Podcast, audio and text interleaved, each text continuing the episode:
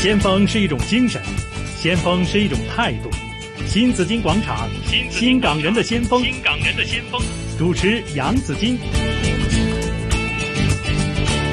听过是张学友这首歌叫《不老的传说》，其实“不老的传说”在你的心目中是怎样的一个概念呢？一个人、一件事，还是还是一座建筑？刚刚过去的几天呢，我去看了一个展览，然后呢，在在我的这个概括当中，这三样的东西都存在在这个展览里边，有人、有事，还有建筑物。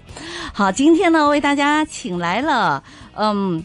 古资会的主席，也是 F 十一的那个摄影博物馆的创办人，是呃呃苏章德先生啊，Douglas 来这里来做一个访问，来告诉我们什么叫不老的传说。哈，苏先生你好。誒早晨，Joyce。你好，你好，早晨啊！好開心啊！喺過去嗰幾日咧，就去睇咗柯德利夏平嘅呢個展覽啦，這個攝影展。然後呢，就邀請你來跟我們講講什麼叫保育哈，因為呢，這個除了展覽之外呢，其中還有，呃，呢、個呢、個誒攝影展嘅呢個場地嚇，呢、個博物館嘅呢一個嘅保育嘅問題嘅。咁啊，講起身咧，咁啊誒喺跑馬地啦，依家就有呢個嘅展覽啦，就係、關於 Audrey Hepburn，咁就係九十週年冥壽啦，所以今年就成事啦，就有咗個為期幾個月嘅展覽嘅。咁啊，我。我自己就真係誒、嗯非常之中意佢啦！我成日都同啲朋友話咧，如果我生咗個女嘅話咧，佢英文名就會叫 Audrey 噶啦。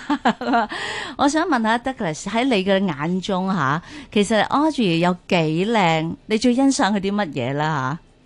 Audrey 咧，我諗喺誒，無論係西方又好，或者係東方都好咧，係我諗基本上即係佢差唔多係一致公認咧，係即係一個世紀大美人嚟㗎吓？啦。嗯，咁誒呢個呢，其實都比較難得嘅，因為你話西方人、東方人，大家睇一位女性嘅時候，大家都覺得佢係即係最靚嘅時候呢，嗯即係我哋都成日一直喺度諗，咁究竟佢有啲咩特質係啦呢？咁當然佢樣子真係好美麗啦。咁但係同時間嘅時候呢，如果我哋睇佢嘅一生嘅時候呢，其實佢都經歷過即係好多嘅起起跌跌。係。咁誒、呃同時間呢，亦都係誒佢喺即係佢嘅事業上邊呢，亦都相當有成就。係咁誒、呃我自己咧就其中一樣最佩服佢咧，就係即係當然咧，佢誒、呃就算係喺即係最忙嘅時候，誒、呃甚至佢去到事業最巔峰嘅時候咧，嗯其實咧佢都一直不忘咧係做好多善事嘅。係咁所以我覺得即係佢嘅美麗誒、呃其實咧包括係佢嘅外表嘅美麗，啊、亦都係佢心靈上面嘅美麗。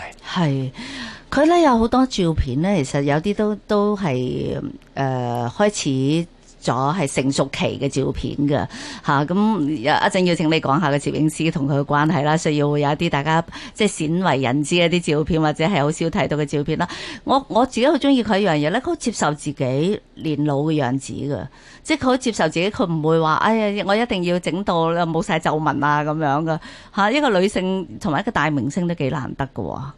佢其實誒、呃我諗由佢出道嘅時候，嗯差唔多大概一九五三年嘅時間咧，到到佢差唔多息影嘅時候咧，即係八十年代尾，咁係佢拍咗一套戲，應該係一九八九年啦。嗯咁、你其實見到佢咧，即係佢係誒慢慢咁成熟，咁後來嘅時候咧，我哋都話可能即係佢都會係衰老咗啦。咁嗯但係你見到咧，佢由頭到尾咧，其實佢嘅樣子都係好自然、好甜美嘅。係嗯咁啊，呢個大家都會知啦嚇。咁啊，有好多好誒著名嘅電影啦，咩《巴黎假期》啊，《窈窕淑女》啊，《My Fair Lady》啊，等等好多咧。我諗大家都唔使再介紹佢嘅電影噶啦嚇。咁啊，今次嘅成個攝影展呢，就係、係佢嘅私人嘅攝影師，亦都佢嘅好朋友咧，係 Christopher 係係係嘅展覽嚟嘅，係係佢嘅作品嚟嘅，全部都係就係誒喺呢個五三年到六六年嘅。九十張嘅照片，因為九十年嘅冥壽啦，或者紀念佢，所以特登揀咗九十張嘅照片。咁點樣聯絡到呢個展覽嘅咧？嚇，幾時幾時開始籌劃嘅咧？其實咧，啊 Audrey 嘅攝影展咧，我哋係由誒 F 十一攝影博物館，我哋即係開館喺二零一四年到而家，其實我哋一直都係好想做啊 Audrey 嘅展覽。係我記得即係誒，我哋都仲未開 F 十一之前咧，其實咧已經有好多朋友同我哋講就係話，誒、可唔可以做個 Audrey 嘅攝影展咧？嗯因為我諗、即係 Audrey 實在係好多人嘅心目中咧，係誒、實在係一個好即係好特別嘅地位係嘅。咁大家都想睇到佢嘅誒風採啦。嗯咁所以咧就我一直都有記住呢件事，因為係嗯我自己咧都係阿 Audrey 嘅即係忠實影迷啦。咁所以咧我自己咧都一直喺度留意咧，即係喺邊度咧可以揾到機會咧係係做呢個攝影展。係咁機緣巧合咧，就誒舊、年嘅時候咧，就有機會咧係認識到咧呢位攝影師。個攝影師係 Bob Willoughby，咁嗯佢、都唔喺度噶啦。咁因為佢誒喺十年前咧，佢都過咗身嘅啦。係咁所以咧，誒、今年咧，即係除咗誒 Joyce 頭先提咧，係阿 Audrey 九十歲嘅冥壽嘅時候咧係，今次即係我哋做呢個攝影展咧，亦都係想紀念啊阿 Bob 啊，即係佢過世就十年嘅時間啦。係我哋舊年就有機會咧，係認識到佢嘅仔。仔仔啊咁佢仔咧就而家咧佢就誒呃阿 Bob 咧嘅所有嘅照片咧，嗯咁其實咧誒、呃其實咧就係阿 Christopher 咧佢係負責打理嘅。係咁所以我哋舊年咧同佢聯絡咗之後咧，我哋就話：，誒、我哋想去香港做呢個展覽。咁其實咧，佢亦都係好幫手啦。係咁同時間咧，亦都係第一次咧，阿 Bob 嘅照片咧喺香港咧係做呢個展哦覽，亦、都係 Audrey 咁多次嘅展覽咧，即係阿 Bob 嘅照片當中咧係，今次係最大型嘅展覽。嗯，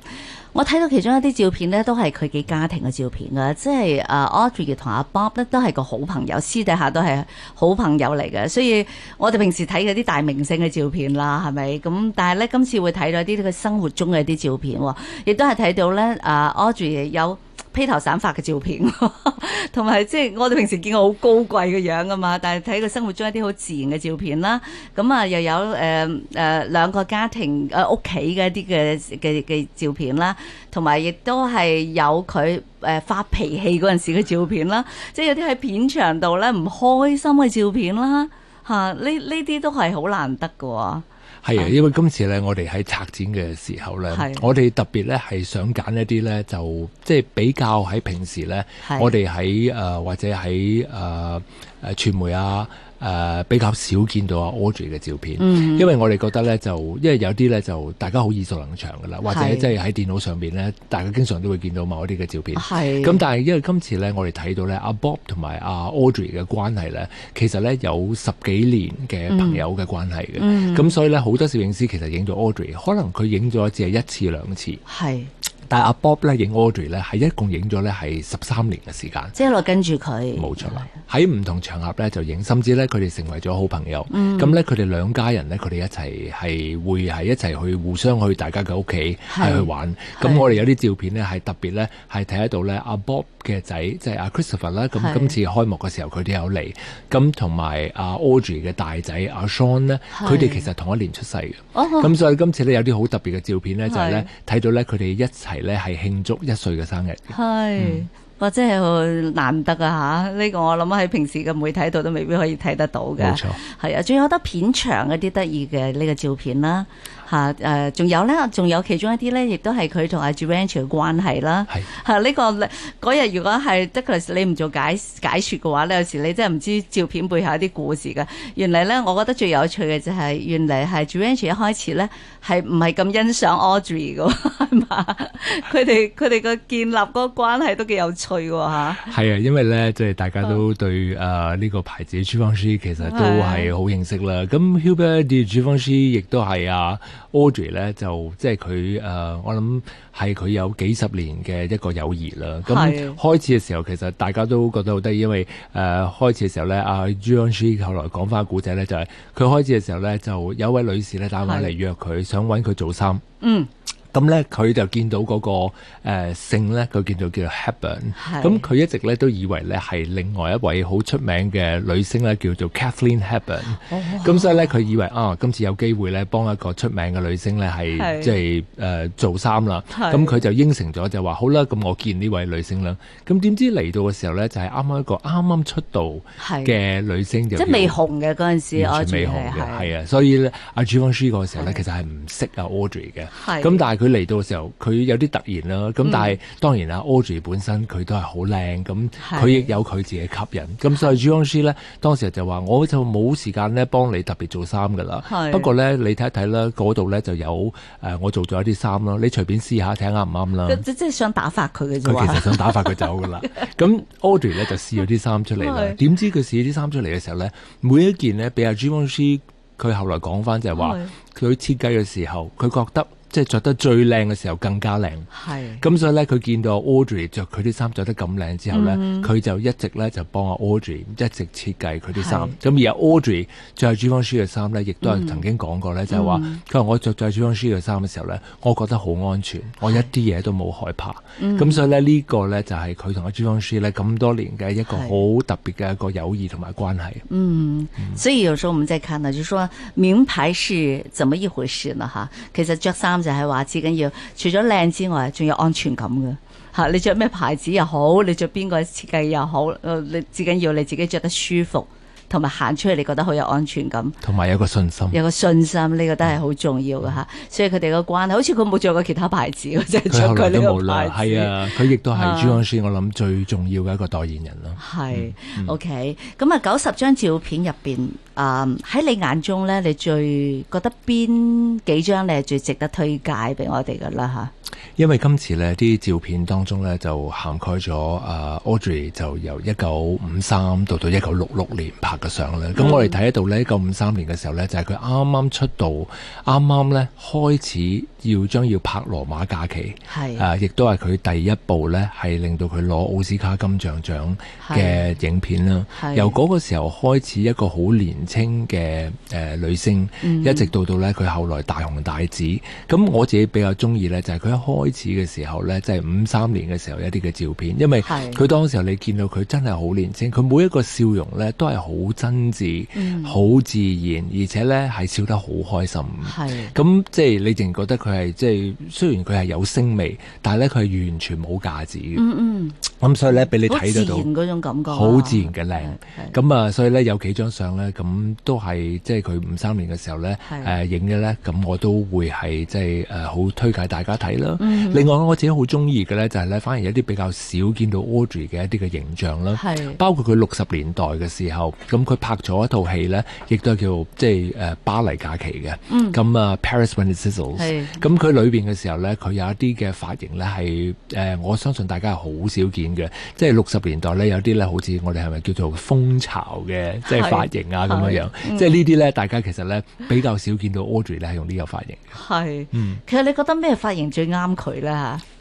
其實咧，誒、今次咧呢、呢個係展覽嘅時候咧，都有好多位朋友嚟睇過啦，即係係甚至咧係包括咧有好多咧係誒，嗯我諗係即係喺演藝界嘅朋友係咁啊，佢哋嚟睇完之後咧，或者喺攝影界裏邊咧，佢哋都形容咧就話佢話 Audrey 咧係有一個幾乎完美嘅面型嘅，嗯，啊，咁所以咧變咗咧，佢話其實好多髮型咧都好啱佢。係咁所以今次嘅時候咧，我哋呢、個誒、嗯展覽咧，我哋亦特別咧係喺其中一層嘅時候咧，我哋咧就即係做咗一個我哋叫做 head turner、咁嗯基本上咧就係、我哋由誒、呃 Audrey 嘅一邊嘅面，慢慢佢喺誒好多張唔同嘅相裏邊嘅時候咧，係係係另過另外一邊嘅面係，等即係每一位觀眾嚟到嘅時候咧，佢有機會即係認真係睇得到 Audrey 嘅風采，嗯同埋咧佢呢個所謂最完美嘅面型嘅時候咧係嘅每一個角度，係三百六十度冇死角啊嘛！呢啲 冇錯啦。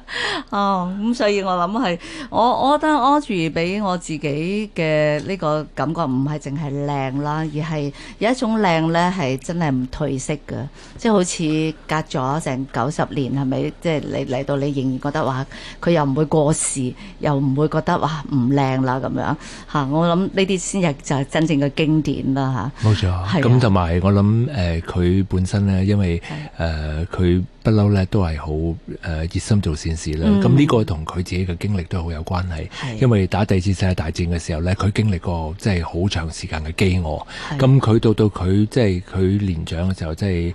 誒差唔多成五六十歲之後咧，其實佢一直咧都係好致力咧，係為聯合國兒童基金咧係幫手去到非洲，去到去到第三世界國家嘅時候咧，係呃幫助啲係即係好貧困嘅誒小朋友。咁所以咧，你見得到咧，雖然佢當時候咧個身體已經好差，係，咁但係咧就甚至咧佢後來嘅時候咧，佢都係即係因為誒癌症過身。嗯嗯，咁但係你見到咧，佢到最尾嗰幾年嘅時候咧，其實咧佢都係好落力咁樣樣咧，周圍去咧係係即係為呢啲小朋友咧係帶嚟希望。嗯，咁呢個就係令到大家覺得更加欣賞佢其中一個地方啦，咁樣冇錯嚇。同埋你今次都用咗兩隻顏色嘅喎，即係樓下咧就用誒、嗯 Audrey 最中意嘅誒草綠色，